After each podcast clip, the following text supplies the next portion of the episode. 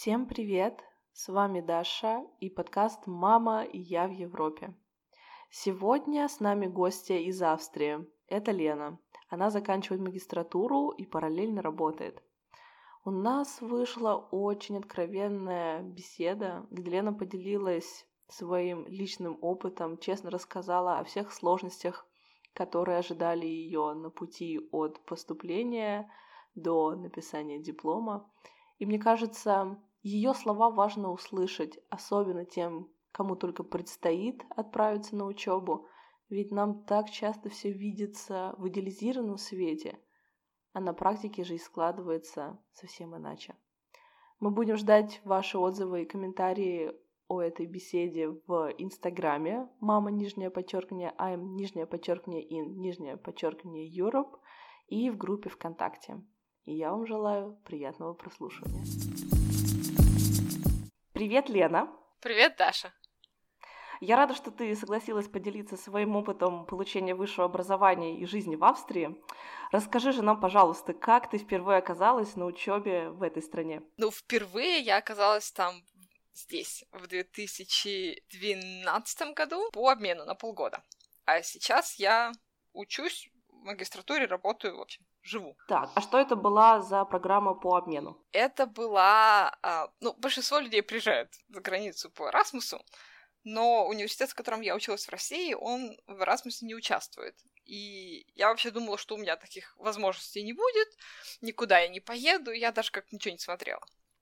А выяснилось, что наш универ сотрудничает с другим университетом в Австрии напрямую каким-то образом. И нас позвали на там э, деканат, э, э, даже не так, международный отдел спросил у деканата, какие есть перспективные студенты, и каким-то образом я оказалась в списке этих перспективных студентов, и нас позвали на интервью, сказали, вы хотите в Австрию, ребята? И мы такие, ну, а чё нет? И, э, ну, в общем, я там прошла интервью, надо было рассказать о себе на английском, туда-сюда. В общем, меня отобрали и отправили. А если не секрет, э, что у тебя была за специальность и что это был за университет в Австрии? Э, я в России училась в, в Петербурге, в Санкт-Петербургском горном университете, а университет в Австрии был в Лёбине, э, маленький городок, о котором никто не знает. Э, в нем большой, важный, знаменитый горный университет австрийский. В общем, студенческий городок, там, мне кажется, большинство населения учится вот в этом университете. И по программе обмена нас туда отправили, позволили нам там поучиться полгода. Вам выдали какую-то стипендию, было какое-то финансирование? Да-да-да, хотела угу. сказать.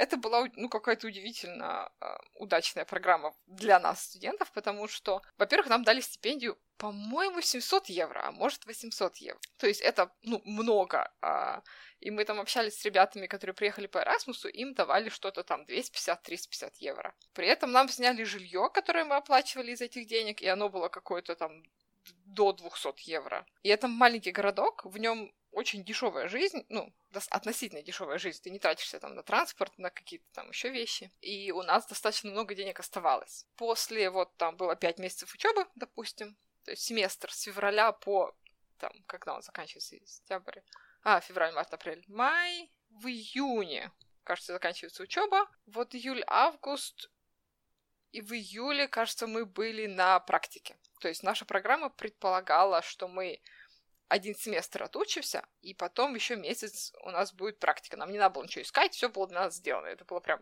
супер лайтовый вариант, все было, все было для нас сделано. Угу. А на каком курсе это было? Это было, кажется, на третьем курсе. И из-за этого я, на самом деле, пропустила несколько важных предметов по своей специальности. Но не будем о грустном. Но в целом это был интересный положительный опыт, вот такой семестр по обмену в Австрии. Тебе понравилась страна, и тебе потом захотелось продолжить свои отношения с Австрией, поступив на магистратуру, как-то так? Да, а страна мне понравилась на самом деле вот в момент приземления. Я до этого была часто в Германии, у меня там живут родственники, которые активно, естественно, говорили, приезжай к нам учиться, поступай, учи немецкий, а мне это все не нравилось. Они жили в Аугсбурге, теперь живут в Мюнхене. Я была и там, и там. А, это Бавария. Ну и мне как-то вот не зашло. Ну вот так. И язык мне как не очень нравился. Я мечтала об испанском. Я очень люблю вот эту культуру, эту дружелюбность, всю. Танцы очень люблю. Ну, в общем, да, я как-то про Германию я, я прям не хотела. Я не хотела туда ехать, я не хотела там жить, ничего этого не хотелось. Что среднестатистический человек знает об Австрии? Ну, примерно ничего. Среднестатистическая я думала, что ну, Австрия, она такая же, как Германия, наверное. Ну, подумала, ну, поехать за границу все равно интересно. Попробуем, посмотрим, что там будет. У меня не было никаких вообще ожиданий. И это, наверное, было очень хорошо. Но когда мы прилетели, мы приземлились, мы прилетели в феврале на называется летний семестр, но, в общем, начинается в феврале. И вот мы приезжаем, а там идеальная зима. Там лежит снег, там горы, ты мимо них едешь на машине, и вот эти вот виды, как в рекламе Милки, они вот, вот прямо такие есть. Они тут на самом деле такие. Коровы бродят, овечки бродят, зеленые луга, горы со всех сторон. Красота какая-то невероятная, как с картинки. Вот это мне понравилось. Потом мы приезжаем, и начинаем учиться. И мне понравилось, как организована учеба.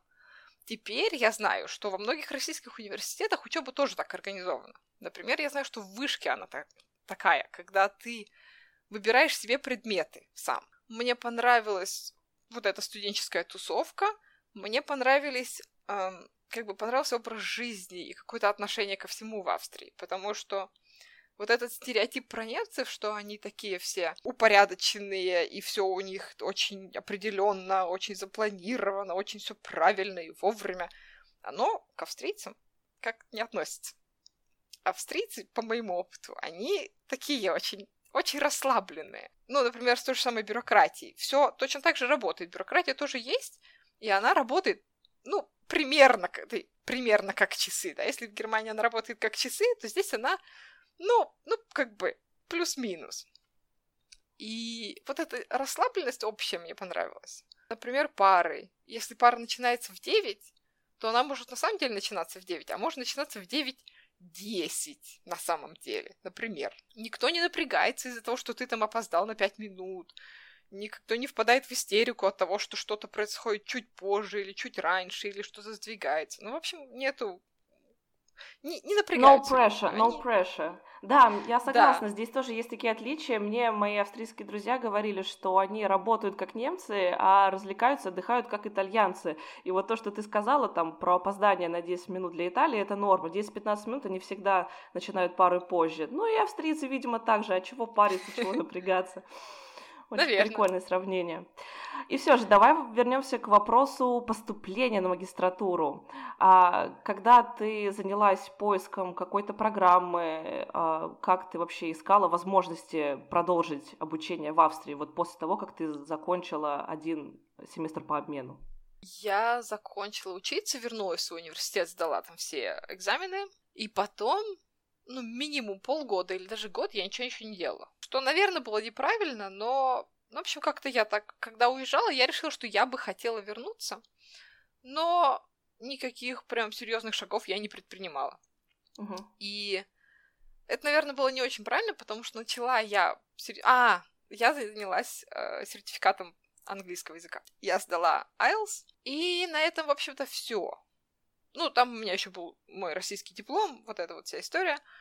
И мне кажется, где-то за полгода до конца моей программы в России я начала что-то искать. И это, конечно, было поздновато, потому что вся эта бюрократия занимает время. Я нашла себе четыре, мне кажется, университета, где мне понравились программы. Такая сложность. У меня программа моя российская, университет, у меня называлась «Автоматизация тех процессов производств в металлургии». То есть, с одной стороны, это имеет некоторое отношение к компьютерным наукам, которыми я хотела заниматься.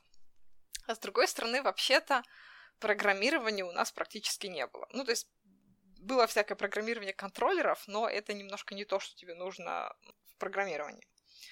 Вот, поэтому э, я поискала, посмотрела. Я на самом деле не очень понимала, как чего искать, потому что не было в то, вре- в то время никаких ресурсов. Э, я исходила из того, где я бы хотела жить. То есть многие ищут себе программу, на которой они хотят учиться, а я знала, что я хочу в Австрию, я хочу здесь жить. То есть попробовать. То есть э, ты не рассматривала какие-то другие страны, ты э, целенаправленно искала программы в Австрии, ну, там, в разных городах, в зависимости от того, какие университеты, какие у них есть программы. Вот сейчас ты спросила, я понимаю, что нет. На самом деле мне хотелось... Вот, мне понравилось учиться и жить в Европе, в Австрии, uh-huh, uh-huh. но я не знала, как это в других странах. Поэтому совсем я эту мысль от себя не отсекала. Но как бы хотелось мне вот в Австрию. Давай, наверное, немножко перескочим на тему стипендий. Я поискала, какие есть стипендии на учебу, потому что получать 700-800 евро в месяц все-таки очень приятно. Но ничего для себя не нашла. То есть я искала стипендии для компьютерных наук, и они очень часто привязаны к стране, откуда ты приезжаешь. И я находила, например, программы для Белоруссии, находила программы для Украины, а для России ничего не было. Поэтому я поискала, я поискала, я посмотрела на дат, какие стипендии, почему-то ничего не нашла. Наверное, потому что уже было поздновато, если ты говоришь, за полгода начала дат, это история минимум за год. Может, было поздновато, может, в этот конкретный момент не было никаких программ, и мне надо было бы до этого сидеть и мониторить. Ну вот, я не сидела, не мониторила. Наверное, а в Австрии есть какой-то аналог, да, что-то похожее? Насколько я знаю, конкретно такого э, аналога нет. Э, в Австрии есть ЮАД, э, это австрийская österreichische Austauschdienst, это э, служба, которая занимается обменами, но она занимается ими в плане менеджмента, она Uh, у них есть на сайте uh, страни... ну, страничка, где можно посмотреть, на какие стипендии можно податься. Они занимаются, например, арендой жилья, координированием людей, информацией. Ну, вот так вот, как бы такой middleman. Но у них у самих стипендий нет. То есть ты можешь подаваться на какие-то Угу. А, ну, как минимум, можно стипендии. посмотреть информацию, подобрать стипендии, то есть там как больше агрегатор получается. Да. Да, ссылку оставим в описании. Из всего, что я находила, например, для, для России, для, для студентов из России, которые хотят заниматься компьютерными науками, была только Анита Борг, подходящая мне. И я уже не помню, подалась я на нее или нет, мне кажется, нет, потому что там тоже дедлайн подходил, и я просто не успевала написать письмо. Угу. Часто с этими программами такая история, что ты как бы должен знать, где ты будешь учиться. То есть э, там нужно показать, что ты как бы поступил, и когда ты уже поступил, ты можешь на них подаваться. Угу. Мне кажется, у вас СДАТ тоже была, э, или не СДАТ была, какая-то какая была история у вас там с, со стипендиями. Да, да, да, уже... ты, ты параллельно идешь ты подаешься отдельно на стипендию, отдельно поступаешь в ВУЗ, и во Франции такая же история, ты подаешься сначала в ВУЗ, и если тебя готовы взять хотя бы предварительно, тогда ты можешь претендовать на стипендию. Вот, вот эта вот штука была нужна, что тебя готовы взять угу. для, для, для каких-то вариантов. В общем, я на это махнула рукой и решила, что ну как-нибудь как-нибудь выкрутимся. А, я подалась э, в Мюнхен на две программы. Была какая-то одна офигенная, прям э, такая программа между э, Германией, Австрией и Францией, мне кажется. И там были сразу три университета, и там была какая-то сложная история с тем, где ты учишься, когда, но там требовался немецкий. И я дошла до момента интервью, интервью было на немецком, ну и во время интервью всем стало понятно, что мой немецкий для учебы никуда не годится. У меня был уровень там примерно А1. А, а А1 для учебы совсем недостаточно. В Вену я подалась, э, куда-то еще я подавалась, и вот подалась в Грац просто потому, что было легко. Я подалась в Мюнхен, в Вену, в Мюнхен на две программы, в Вену тоже на одну или на две, и, может быть, куда-то еще, и туда нужно было в каждый университет, на каждую программу нужно было большой пакет документов. Ты, наверное, это тоже делала, когда ты вот это все заверяешь, у, нотариуса переводишь, стоит кучу денег, э, получается толстая папка, и это надо все отправлять почтой. Вот Ох, это вот. Это еще были те времена, когда не было онлайн э, классных процедур, и надо было все отправлять физической почтой, да, это. Надо было все отправлять боль. физической почтой. Я знаю, что в Германии есть такая возможность, когда ты эм, для некоторых университетов она тогда была, когда ты заполняешь как бы одно заявление онлайн, uh-huh. присылаешь им один пакет документов, все равно требовалось прислать документы почтой, но ты должен был всего один пакет подготовить, и потом ты как бы пишешь, куда ты хотел бы податься. И вот этот один твой пакет документов централизованно проверяется и отправляется нам дальше в разные университеты. Да, и потом, когда я это уже все сделала, я пошла посмотреть, что есть. Про, про Грац я знала, я там была однажды, но как всерьез его не воспринимала, потому что, ну, все же думают про столицы, все же думают, Вена, Вена. А я как-то думаю, ну, чем черт не шутит, пойду посмотрю, что у них на сайте. И был как-то еще более-менее нормально организован сайт. Я посмотрела, какие есть программы, и увидела, что можно податься онлайн. И вот это было, конечно, наслаждение, когда ты просто отправляешь один PDF-документ.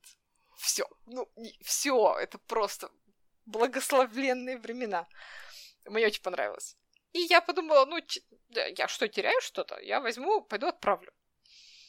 Я была достаточно наивна в том, что я предполагала, что меня возьмут и в Мюнхен, и в Вену, а в итоге меня не взяли, потому что э, и оттуда, и оттуда написали, что моя программа, э, специалитет э, по, по предметам недостаточно для того, чтобы учиться в их магистратуре. То есть там не было каких-то, видимо, предметов. Mm-hmm. А у меня не было, например, ну, то есть у меня не было, например, программирования на C вообще. Mm-hmm. Да, у меня не было а, там никаких программистских предметов у меня на самом деле не было, никакой вот этой базы, которая есть у местных студентов, у меня ее нет. И я знаю, что часто, когда вот такая ситуация происходит и кому-то не хватает часов, им предлагают добрать эти часы бакалаврские. Но почему-то мне никто такого не предложил, просто отказали. Ну, ладно, отказали, отказали, а в Граце согласились. Ну, и я, собственно, пошла подавать, ну, заниматься визой и вот этими всеми делами. Угу. И что же это была за программа э, в Граце, как называлась? А она называется очень просто Computer Science. Магистерская, все. То есть, ну, я из тех людей, кто ну, такой немножко на, на авось делает все. То есть я не занималась там ресерчем того, какие программы, какие профессора, где лучше, где хуже, где что. Мне просто хотелось уехать и посмотреть, как, как оно тут.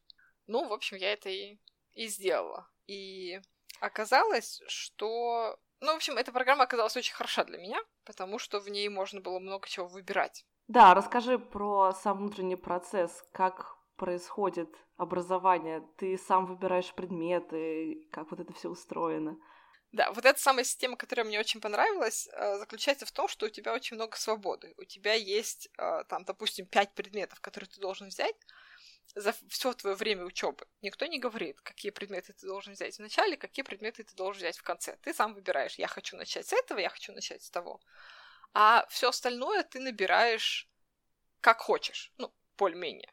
А, я вот не помню по кредитам, можно было, конечно, посмотреть, но на, на вскидку там а, самый сложный предмет был стахастика, был на 7,5 кредитов, там, а остальные по 5 в общей сложности, то есть это, наверное, ну там на 25 кредитов, на 30 наберется обязательных предметов, а всего ты должен сделать 20 кредитов, то есть большую часть своей программы ты собираешь сам. Моя магистрская программа оказалась очень э, э, разнообразной. В ней есть много каталогов предметов. Ты не, не просто выбираешь вообще любые предметы, какие есть в университете. У тебя есть каталоги. Например, есть каталог э, компьютерной графики да, например, есть каталог э, информационной безопасности, есть каталог, не знаю, робот Vision, э, есть каталог Artificial Intelligence, ну или что-нибудь в этом духе. И у тебя есть возможность, так как я, на самом деле, Computer Science не изучала, я умела программировать немножко.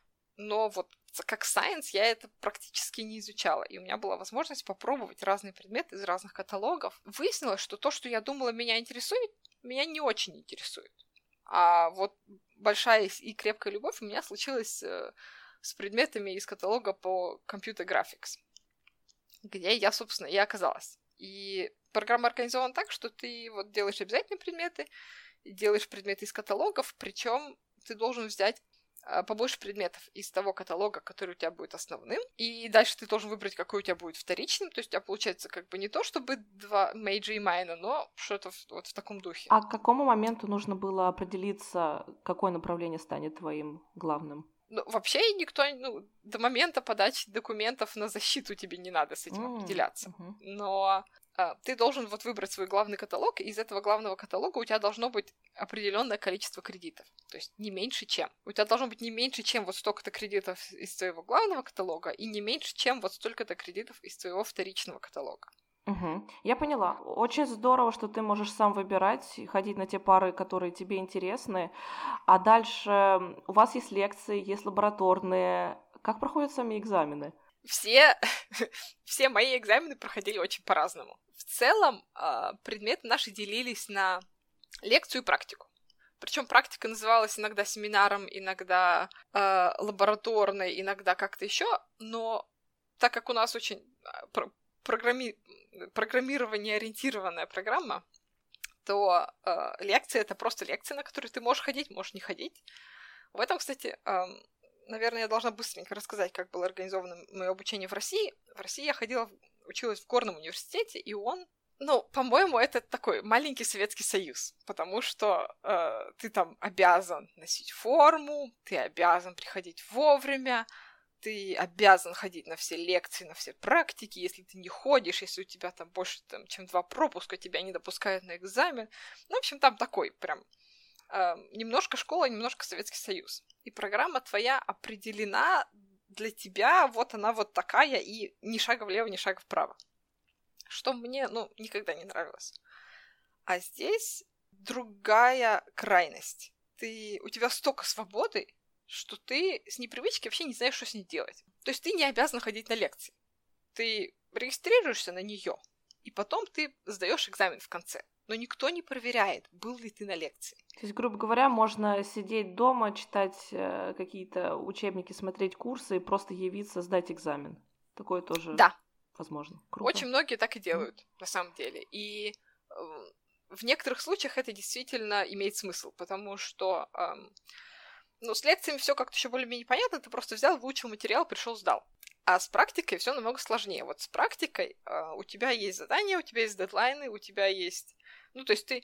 И задания прям большие, то есть там надо сидеть и работать. Как мы привыкли писать курсовые дома в России, мы их писали там, ну, максимум за неделю до сдачи. И это вот у тебя в конце семестра ты такой сел, значит, напрягся, скопировал там половину у соседа и, и сдал как-то. Как-то сдал просто, чтобы сдать.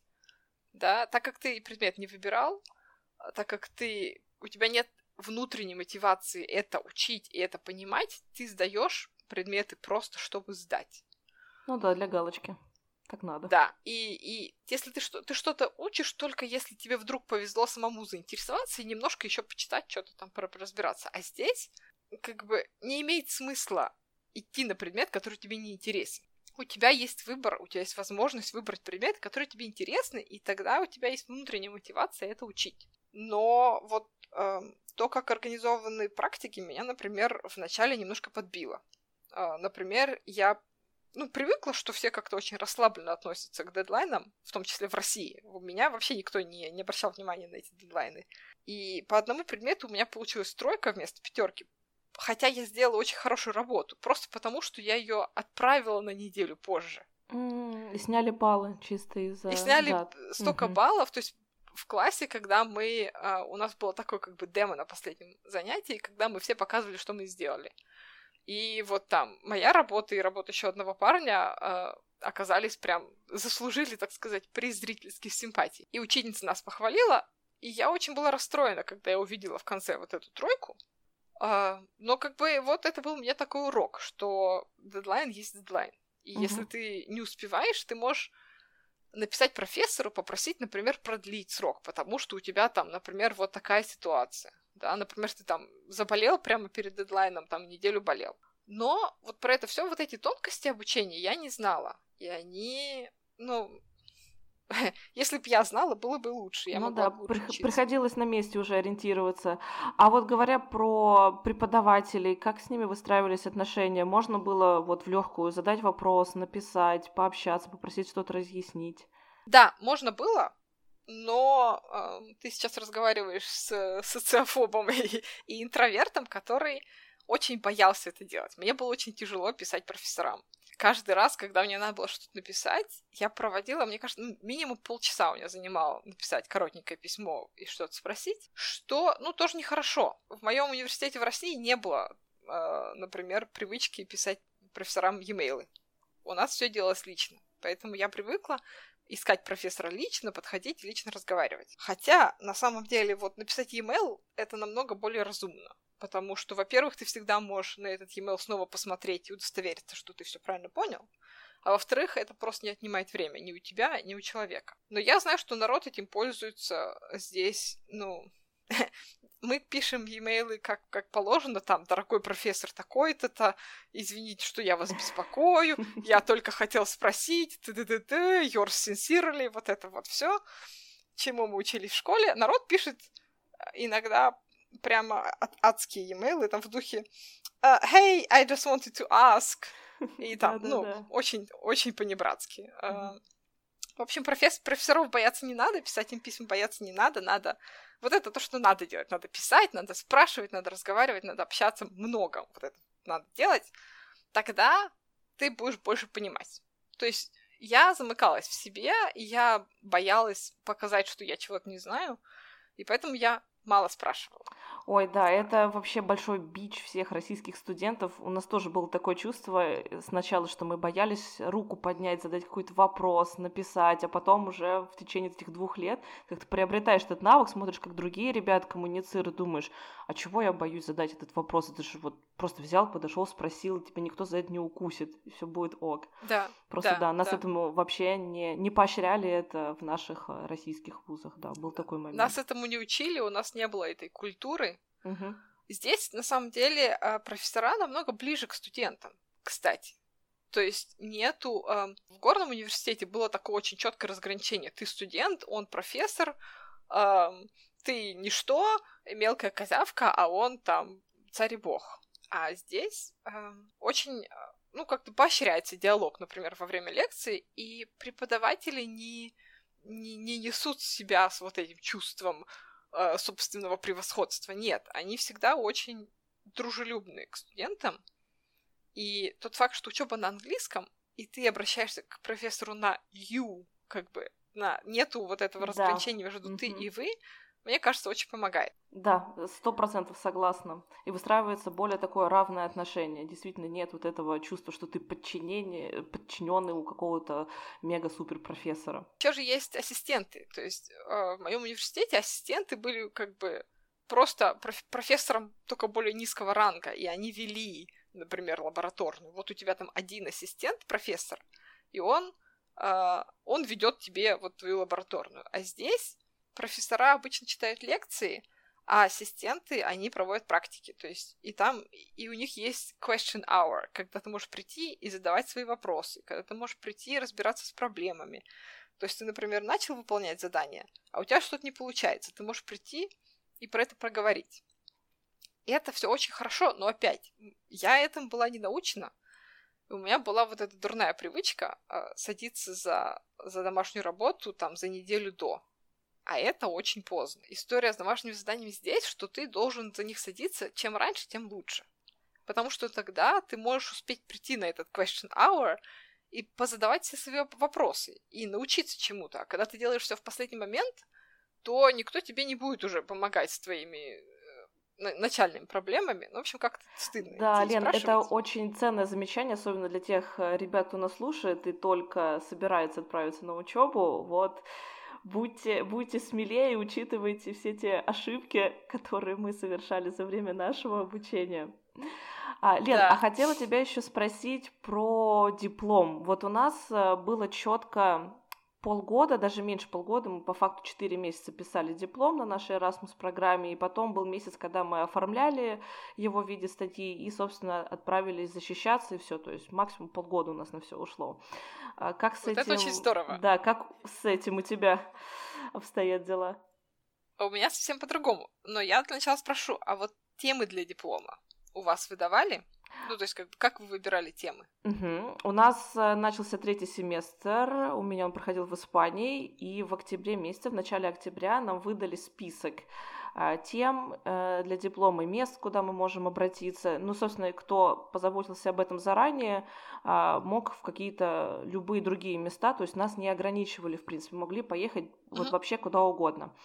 И главное, к концу октября нашим координаторам было дать ответ, какая у тебя будет тема, куда ты поедешь, ну, чтобы заранее а, понять, какие там тебе документы нужны или визы, э, вот, и все. То есть все уже на третьем семестре точно знали, куда они поедут писать диплом. Вот это очень здорово, но при этом у вас еще была программа, которая была, ну, достаточно узконаправленная. Она была не глобально компьютер-сайенс. Да, конечно, была, у нас вот была очень узкая это. направленность, да, и мы, собственно, мы не выбирали предметы, мы учили только то, что нам сказали надо учить. Но здесь ситуация другая, так как у тебя столько свободы, то у тебя ровно столько же свободы в плане диплома. Ты можешь начинать работать над своим дипломом хоть в первом семестре, когда тебе твоей душеньки захочется. Ты при этом должен сам придумать тему своей работы. Ну, в основном. То есть ты э, к третьему семестру, ну, то есть так как я не занималась бакалавриатом, не получала бакалавриат по компьютер-сайенс, у меня было... Мне нужно было как бы добрать всяких знаний, и я то есть ребята многие в конце бакалавриата уже понимают, чем они хотят заниматься. Угу. Потому что разница между, например, робот Vision и даже компьютер графикс достаточно велика, что ну, ты должен заранее определиться. Есть там всякие media technologies. Угу. То есть ты должен на самом деле в какой-то момент определиться вообще, в какой области ты хочешь писать свой диплом, а потом ты должен, ну, либо сам придумать, то есть если ты чем-то заинтересовался, и ты знаешь, что ты хочешь вот этим заниматься, то ты можешь сам прийти к профессору, который тебе нравится, и сказать, я бы хотел писать у вас диплом вот на эту тему. Так поступают э, разумные студенты.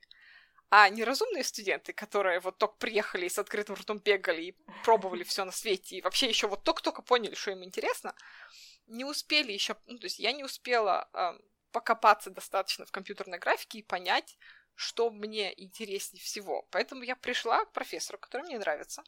Даже не к профессору, а к ассистенту, на самом деле. Сказала, а, мол, здравствуйте, я бы хотела у вас на, на кафедре писать диплом, но я не знаю, на какую тему. А такое можно? А, а какие могли бы быть темы? И они мне прям вот из головы надиктовали там штук 10 тем. Ну, и причем не тем, как бы, которые а, определена от начала до конца, а как бы областей, в которых можно было бы что-то делать. Ну, и я быстренько за это дело схватилась. А так как мне еще хотелось, мне очень хотелось слезть с маминой шеи в плане денег, я не работала, пока училась, и мне помогала мама. У меня вот хорошее такое удачное положение, что моя мама мне имела возможность помогать финансово. Я ей очень за это благодарна. Но когда тебе там уже 20 с хреном лет, тебе хочется с маминой шеи как-то слезть. Поэтому я спросила, это, кстати, тоже совет хороший э, всем будущим и настоящим студентам, если вы хотите э, заработать, пока вы пишете свою дипломную работу, для этого есть много вариантов. Например, есть спонсируемые программы. То есть э, эти вещи чаще всего висят где-нибудь или на, на сайте, или там на какой-нибудь доске объявлений, и там прямо написано, что вот такая-то компания приглашает студентов написать магистрскую работу вот об, о таком вот. И там написано, сколько тебе за это заплатят. Это не очень большие деньги, и их чаще всего платят в конце. И, и это тогда ограничено по времени. То есть, например, говорит, вот такая-то компания вот хочет там внедрить вот такую штуку себе в процесс, и вот тебя зовет. И у тебя есть там, допустим, 5-6 месяцев, и вот в конце 5-6 месяцев ты должен им предоставить отчет, и они тебе платят вот эту твою сумму. И это обычно там, ну, 5, я не помню, были суммы от 3 до 6, мне кажется, тысяч евро. За весь период э, написания и работы над дипломом, да? Да, да.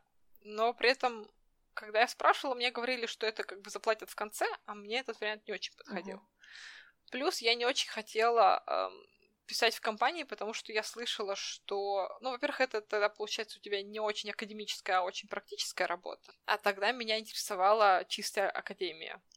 А mm-hmm. во-вторых, ну, понятное дело, что их интересует результат. Они как бы хотят результата. Ну, и это все достаточно такая э, зафиксированная система, в которой ты мало чего можешь поменять. А есть возможность писать диплом на кафедре. Ты можешь прийти к своему профессору, сказать, я бы хотел и у них часто бывает, есть финансирование, которое они могут потратить на студентов.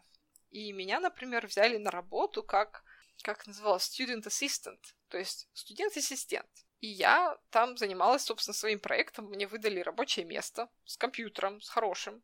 И я туда приходила, там сидела и там работала над своей магистрской. В этом плане все было очень хорошо. Э, но, как говорится, where is the catch?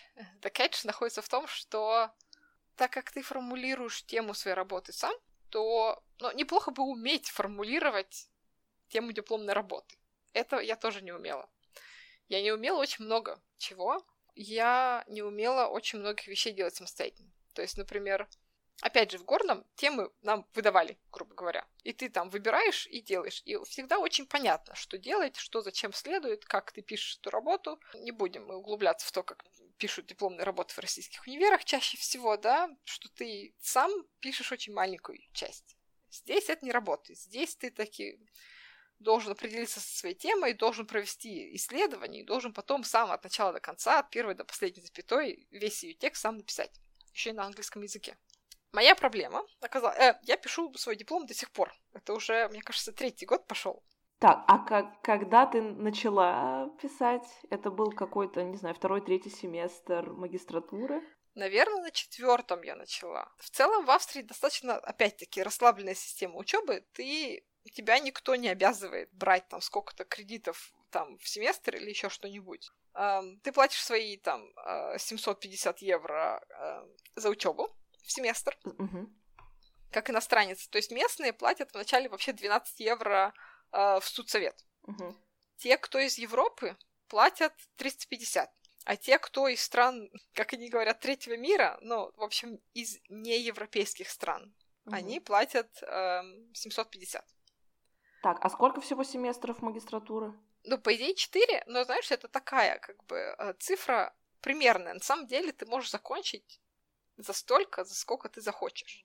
Я знаю э, ребят, которые, например, в бакалавриате очень расслабились и 6 лет учились в бакалавриате. Но пока они учились в бакалавриате, их там какая-то тема заинтересовала, и они стали брать магистрские курсы по этой теме. То есть ты можешь брать, пока ты учишься в бакалавриате, ты можешь брать и магистрские предметы, ну, если ты их тянешь. Непонятное дело, что это не про все, есть исключения, но как бы в целом вот так. Я знаю человека, который проучился 6 лет в бакалавриате, за это время, то есть он там долго писал свой диплом, за это время набрал кучу магистрских курсов, получил за них кредиты, потом поступил сразу в магистратуру и перенес эти кредиты как бы которые ему не нужны были для бакалаврского диплома. То есть, как бы он какие-то кредиты использовал для, бакалавр... для бакалавриата, зачел их туда, а остальные он перенес с собой в магистратуру, и ему нужно было буквально там пару предметов добрать и диплом написать, и он закончил за год.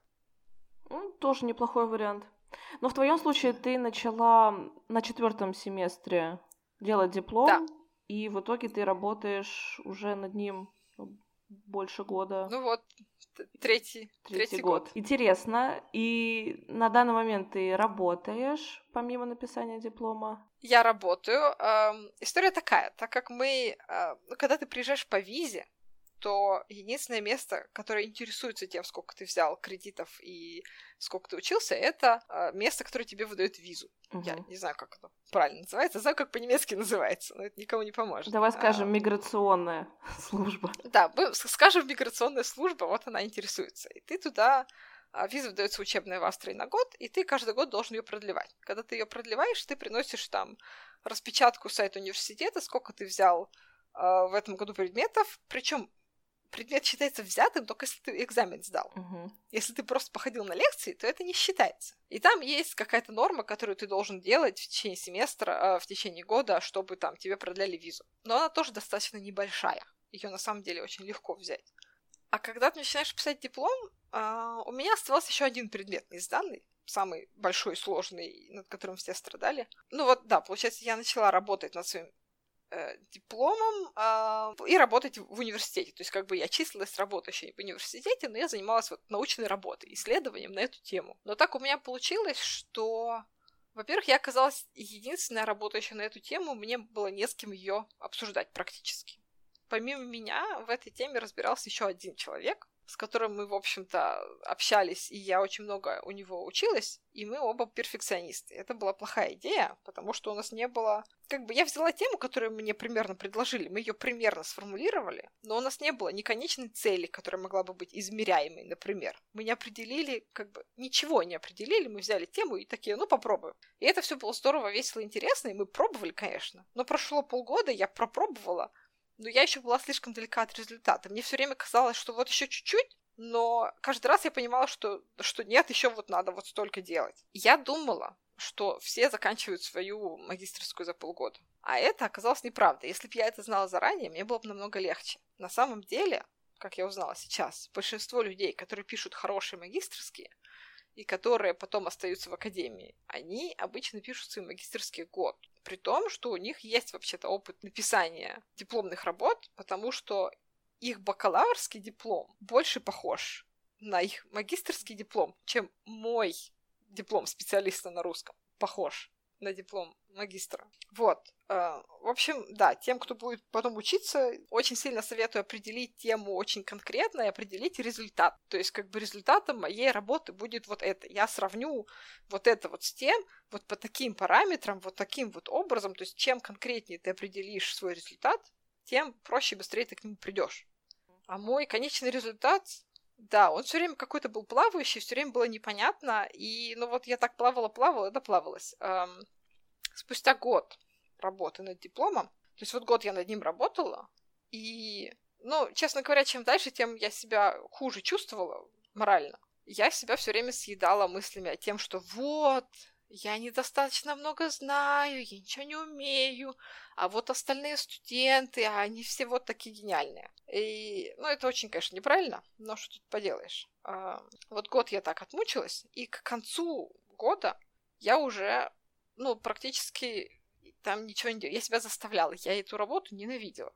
И, ну, как бы, и вот спустя год, мне кажется, университет перестал платить. Они мне сказали, что, ну, как бы, давай это, достаточно. Если я сейчас ничего не путаю, я могу путаться, потому что следующий год у меня примерно выпал из жизни, потому что я... Ну, год я точно сидела дома, ничего не делала, плакала, пыталась эту работу писать, у меня ничего не получалось. Через ну, силу вот я... приходилось себя заставлять э, работать да. над дипломом, но все-таки хочется уже довести до конца это дело, не бросать же вот так. Так, и что же случилось потом? Ну и причем не только хочется не бросать, на тебя же, тебя же все спрашивают. Тебя спрашивает мама, а когда ты закончишь? А когда у тебя будет диплом? А, угу. а там что-нибудь еще, да? Плюс, ну, внутренние всякие твои демоны тебя мучают и третируют на тему того, какое ты ничтожество и какой ты самозванец, и что у тебя ничего не получится. И внутренний баран при этом упирается рогом и говорит, ну уж нет, ну уж нет, мы начали, так мы закончим. Угу. Вот эта вот вся каша, и вот как минимум один год я просто просидела дома, серьезно, я плакала и ничего не делала. То есть я пыталась себя заставить, но это ничем хорошим не заканчивалось. То есть я пыталась, но я не могла. У меня не было никакого плана, что я буду делать. Мне было непонятно, как двигаться дальше мне не с кем было обсуждать свою работу. Это вот та вот самая другая человеком. сторона этой свободы. Вот как у нас да. есть жесткие рамки, четкая тема, вот надо вот это сделать, написать отчет, грубо говоря. Все, сделал, молодец. Здесь угу. другая ситуация. Можешь делать что угодно, как угодно, разбирайся. И ты потом оказываешься вот в такой момент, когда, блин, а как же двигаться дальше? Да, и вот эта свобода, и тебе все время кажется, что ты можешь еще лучше сделать. Ты, ты как бы, когда у тебя нет конкретной цели и конкретного дедлайна, ты можешь улучшать до бесконечности. И тебе все время будет казаться, что ты недостаточно хорошо это сделал. Вот. Ну, в общем, а, как в итоге я с этим делом разобралась, я пошла к психологу.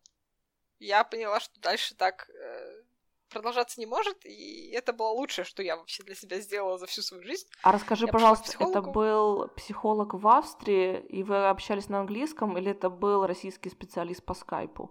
Сноска на полях. Слово психолог я здесь и дальше использую в очень широком смысле. Это был и есть российский специалист по скайпу. Я пыталась э, добиться австрийского психолога, но я знаю, что есть в Австрии люди, которые, ну, то есть есть возможность попасть э, к человеку, который говорит по-английски, может даже есть возможность попасть к человеку, который говорит по-русски, такие тоже, ну, как бы редко, но в, в принципе возможно, русских достаточно много здесь.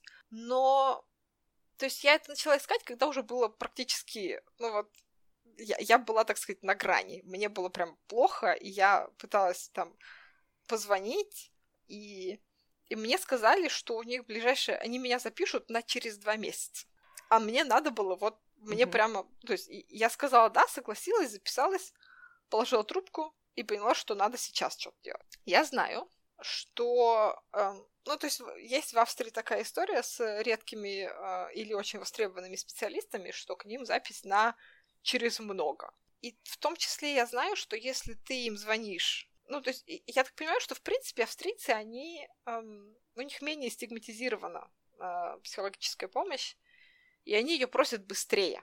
Поэтому, когда, то есть, они ее просят не тогда, когда им уже прям плохо, они вообще дальше жить не могут, они ее просят тогда, когда им просто как-то, ну, что-то какие-то проблемы да. Это проблемки. на самом деле меня... большая тема даже отдельного выпуска о том, что такое психологическая помощь, почему у нас в России к ней какое-то, вот как ты сказала, стигматизированное отношение, как будто это что-то стыдное, хотя на самом деле это настолько тебе помогает, и да. Почему бы не воспользоваться этой помощью? Абсолютно, абсолютно.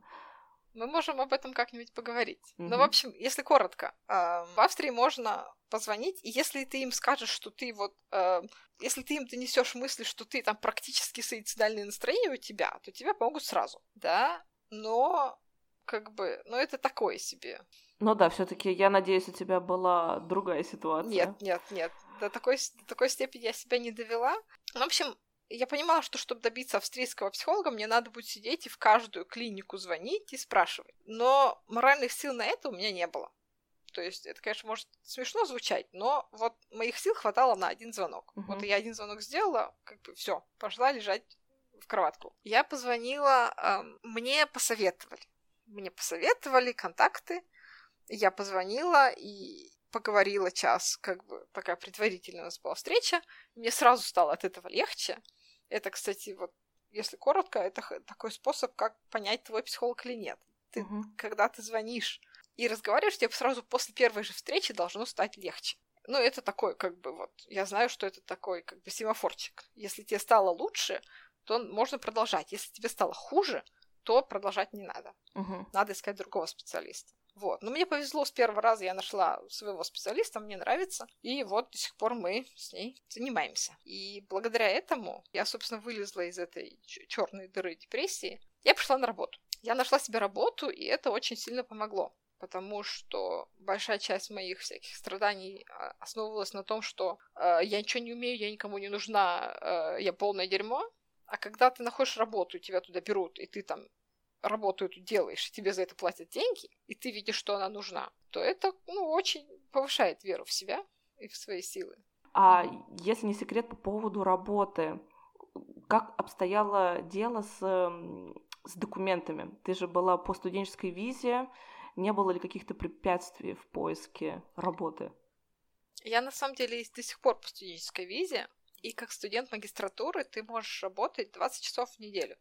Это прямо прописано. А, то есть тебя, грубо говоря, взяли на такую, как полставки, получается, 20 часов Да, я работаю на полставки, угу. а, потому что, ну, во-первых, это проще всего, во-вторых, мне так и надо закончить этот диплом. Угу. Рано или поздно. Насколько ты чувствуешь, ты уже близка к завершению или еще нет по диплому? Ну вот тут опять такая история, что я с дипломом очень часто происходила у меня такая история, что я думала, что я вот уже вот оно, а потом меня отбрасывало назад, и я понимала, что нет еще работы, вот, вот внезапно появился кусок. Вот у меня сейчас ровно та же история. Я думала, что я практически все готово. У меня написан практически весь текст. У меня осталась, например, секция только с экспериментами. На самом деле у меня вроде как все готово. У меня есть все скрипты, у меня э, тестируется все автоматически, графики все строятся автоматически, все очень, очень по-перфекционистски. Но выяснилось, что эм, главный, так сказать, selling point моей э, дипломной работы не, не selling point. То есть она моя штука должна работать с очень большими сценами, а она с большими сценами почему-то не работает. Я пошла искать почему, ну и там, видимо, какой-то баг. И вот я его сейчас ищу. И сейчас такая ситуация, что я не знаю, сколько времени я буду его искать. И тоже непонятно, то ли, то ли сидеть и искать, то ли бросить это все и тестировать на маленьких сценах и говорить о них. Вот и в такие ситуации, в такие времена хорошо, когда есть кто-то, с кем можно это обсудить. Не всегда ты можешь это обсудить со своим дипломным руководителем. Хорошо, если у твоего дипломного руководителя всегда есть на тебя время. Но такое бывает, ну, не у всех, не всегда. Поэтому хорошо, когда у тебя есть какое-то комьюнити, когда есть какие-то другие студенты, которые над чем-то похожим работают, когда mm-hmm. есть какие-то Например, PhD-студенты, которые над чем-то похожим работают, которых ты можешь спросить совет. И вот, да, когда, когда есть кто-то, у кого можно спросить совета как бы немножко со стороны, кто не, не вовлечен напрямую, это очень хорошо, потому что, ну, такие решения бывает сложно принять. Сложно, там, ты сам где-то застрял в своих мыслях и, и не видишь каких-нибудь очевидных моментов например. В любом случае, мы желаем, чтобы ты скорее смогла написать, защитить свой диплом. Я буду ждать фотографии счастливой Лены в шапочке. Ура, я это сделала. А скажи, Спасибо. пожалуйста, у нас, по поводу... шапочек. А, и у вас нет шапочек. Блин, а в каких же универах есть шапочки? Я, правда, не сильно мечтала и расстроилась, когда у меня оказался веночек итальянский вместо шапочки. Но, возможно, на на graduation ceremony после PhD будут шапочки, я очень надеюсь. После, после магистратуры, как тебе кажется, ты бы хотела остаться в Австрии работать там, где ты сейчас работаешь, или хотелось бы что-то поменять, куда-то, а вдруг в другую страну поехать? Я бы очень хотела остаться. Мне, чем, чем больше я езжу, тем больше я возвращаюсь в Грац как домой. Мне все нравится. Мне вот, правда, чем дольше я живу, тем больше мне нравятся вот прям всякие, всякие вещи. Давай так, пять, пять вещей, которые тебе больше всего нравятся в Граце. Um, в Граце мне нравится... Um, во-первых, что это не такой большой город, как Вена, uh-huh. а я uh, не любитель столиц. Во-вторых, мне нравится общая расслабленность и ориентированность на получение удовольствия от жизни. То есть, если в Москве, например, все работают, работают, работают, чтобы побольше заработать, то здесь народ работает, чтобы ну, мочь себе позволить какие-то развлечения. Там кататься на лыжах, э, ходить в горы, как-то народ живет активной жизнью. Вот это мне нравится. Мне нравится социальная система, что я чувствую себя здесь защищенной с социальной точки зрения, что и с медициной. Я знаю, что если со мной вдруг что-то случится суперсерьезное, мне сразу там, меня сразу отвезут в госпиталь и прооперируют там по высшему разряду, например.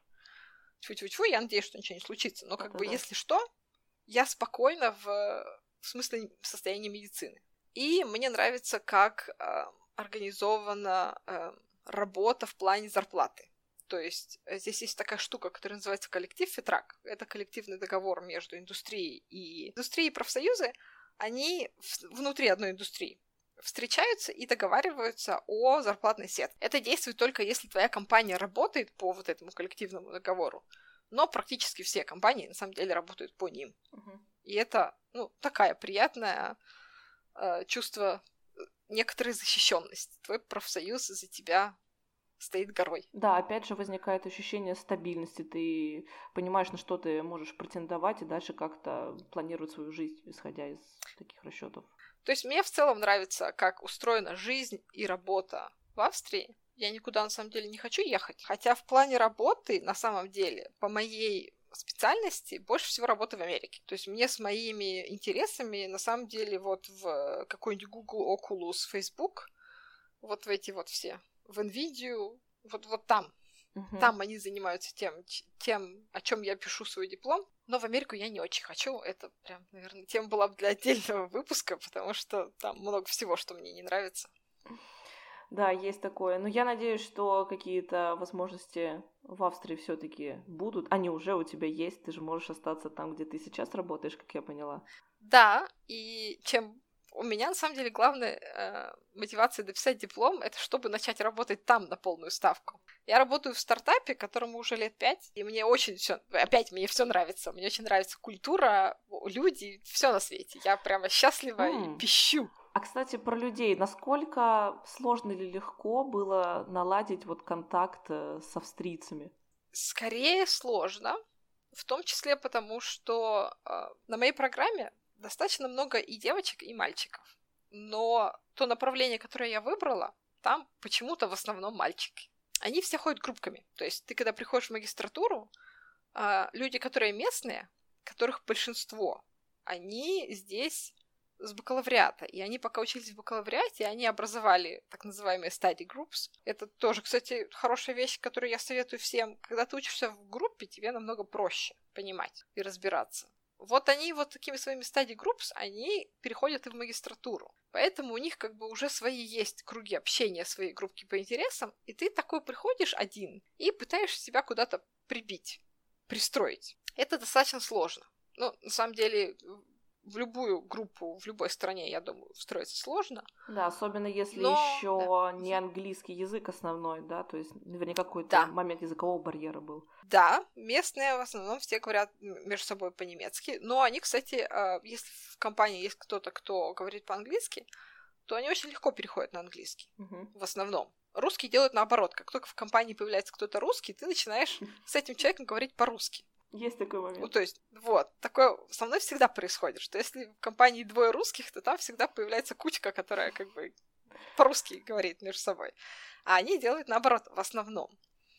Но места, где мне понравилось, что мне понравилось, есть всякие студенческие сообщества. Есть ИАСТ, которая занимается обменом и всяким таким вот студенческим движем. Есть а, техническая организация, называется BEST. Это Board of European Technical Students, мне кажется. То есть такое объединение технических студентов Европы. У них есть куча всяких программ, когда можно поехать там на недельку в другую страну поучиться. Это очень весело, это очень клево, очень много алкоголя при этом, но, но, но пить не обязательно. В общем, это прям такие тусовочные, тусовочные штуки, которые при этом тебя еще чему-то учат. Угу. Вот они классные, потому что там народ открытый, там народ готов говорить по-английски. И там наверняка ну, и в целом, да. можно встретить каких-то международных студентов, да, там могут быть не только местные ребята. Да-да-да-да-да. Mm-hmm. А, но в основном там те, кто учатся здесь, и они как бы являются членами вот этой вот группы, и они тебе в том числе могут рассказать о том, как вещи функционируют здесь. Потому mm-hmm. что, ну, а, например, как там, как работает история со сдачей экзаменов, как там следует учиться, как здесь там делают то, вот это, пятое, десятое. Это на самом деле важная информация, которая нигде не публикуется. У нас не было никаких мероприятий по, так сказать, интеграции нас в, в общество. Но это была новая программа. Я, мне кажется, я была первым или вторым потоком в ней, когда она стала международной. И не было ничего для того, чтобы тебя интегрировать и объяснить тебе, как работает вообще институт, учеба и вот это вот все. И я, например, не знала о том, что есть программа Бадди, оказывается, есть, когда тебе, ну, выдают местного студента, который тебя везде водит и показывает, и помогает. Вначале, когда я сюда приехала, я общалась первые полгода-год с эрасмусовскими студентами, uh-huh. которые мы нашли в Фейсбуке. Вот, кстати, Фейсбук — это прямо инструмент для нахождения э, людей по интересам, групп по интересам и всякой активности. Но с студентами Erasmus такая проблема, что они через полгода уезжают. Это были те ребята, которые по обмену на семестр приехали, Erasmus+. Да, да, да, да. Да. И это всегда очень грустно. И тебе Я ну, понимаю. Вот один раз да. ты такое делаешь, а потом перестаешь. Поэтому для того, чтобы находить здесь друзей, все-таки нужен немецкий, чтобы влиться, так сказать. С одной стороны. С другой стороны, здесь куча русских. А в какой-то момент мы друг друга нашли, то есть ты просто где-то видишь людей и знакомишься.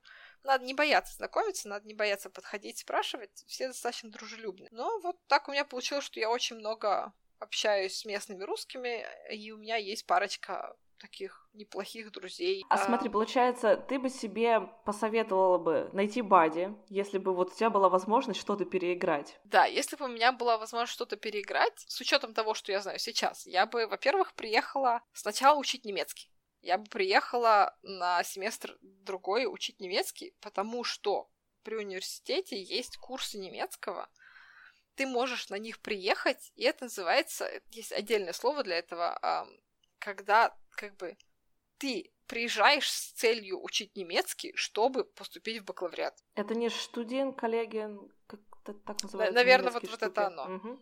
По отзывам других девчонок я знаю, что там очень хорошо учат двух семестров мне бы хватило, чтобы мой немецкий был бы на адекватном уровне. И в это время я бы взяла несколько предметов бакалавриата. Я бы пообщалась, с, написала бы профессорам э, в университет, спросила бы, каких, как вы считаете, какие предметы являются самыми важными в бакалавриате, ну, такими базовыми, основными.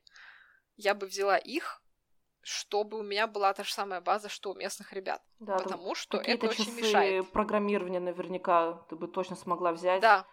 А не приходилось бы разбираться уже вот так вот. А, как это вообще? У нас тоже были такие проблемы, когда программирование ты понимаешь, что нужно, и надо срочно там в кратчайшие сроки вот все в себя вместить, хотя ты понимаешь, что по идее этому ты должен был научиться за время своего бакалавриата. Да, вот это ровно оно. То есть я бы взяла немецкий, я бы взяла не стоящего по бакалавриату. Да, это бы стоило мне больше денег, но как мы видим по моему году ничего не делания в депрессии, это бы окупилось. Потому что за это время я бы еще ну, смогла понять, как примерно здесь э, построена учеба. Как ты что от тебя ожидают, как ты должен учиться, что ты должен все делать сам, что все только на тебе. Никто не будет за тобой бегать и кричать, сдай лабораторную. Потом я бы пошла во все вот эти студенческие организации и познакомилась бы там с, народом, пришла бы, сказала бы, вот, здрасте, я новенькая, я хочу все знать. Это было бы мне ужасно страшно делать, как социопату, но это вот ты один раз через это переступаешь, сложно, второй раз переступаешь сложно, а потом тебе становится легко. Потому что, э, ну, и студенческие организации — это твои знакомства, это твоя помощь, если тебе что-то непонятно, если тебе нужно куда-то пойти, если тебе там... Ну, в общем, это, это очень здорово. И там всегда очень общительные ребята. И я попросила себе бадди, да, чтобы поначалу меня кто-то поводил по университету, объяснил бы там, здесь столовая, а здесь библиотека, библиотека работает вот так, там предметы работают так, экзамены работают вот так. Ну, вот какие-то общие вещи. Этого очень не хватало. У меня последний микросовет есть. Э, не забрасывать своих друзей в России. То есть О, да. дружба, она требует вложений, и если у вас есть хорошие друзья в России, вы едете куда-то в другое место учиться, то эм, легко забыть. Легко забыть о том, чтобы написать, позвонить. Не находится время, чтобы созвониться. Но я продолжаю общаться с некоторыми ребятами, и я этому очень рада. Для меня большая поддержка, что я со своими ребятами по духу могу общаться. Абсолютно верно. Я тоже стараюсь поддерживать связь с теми, с кем сейчас приходится общаться на расстоянии, но... Это сложно. Это, это сложно. Это в какой-то момент вы понимаете, что у вас уже меньше становится тем для общения из-за того, что просто жизнь по-разному складывается, появляются там новые люди, новые интересы, но потом наступает какой-то момент и понимаешь, нет, это вот... А Мое, мой моё, человек. Да, мой человек это моя, а, моя основа, моя опора, и очень важно поддерживать, конечно, отношения, пускай да. на расстоянии. Да. Да, да, да, да. Спасибо тебе огромное за беседу. Мне очень понравилось. Спасибо тебе большое, да. что спрашивала. Все ссылки и контакты оставим. Если какие-то вопросы к Лене появятся, пожалуйста, спрашивайте, оставляйте комментарии. И услышимся уже очень скоро. Лена, пока-пока. Да. Пока-пока.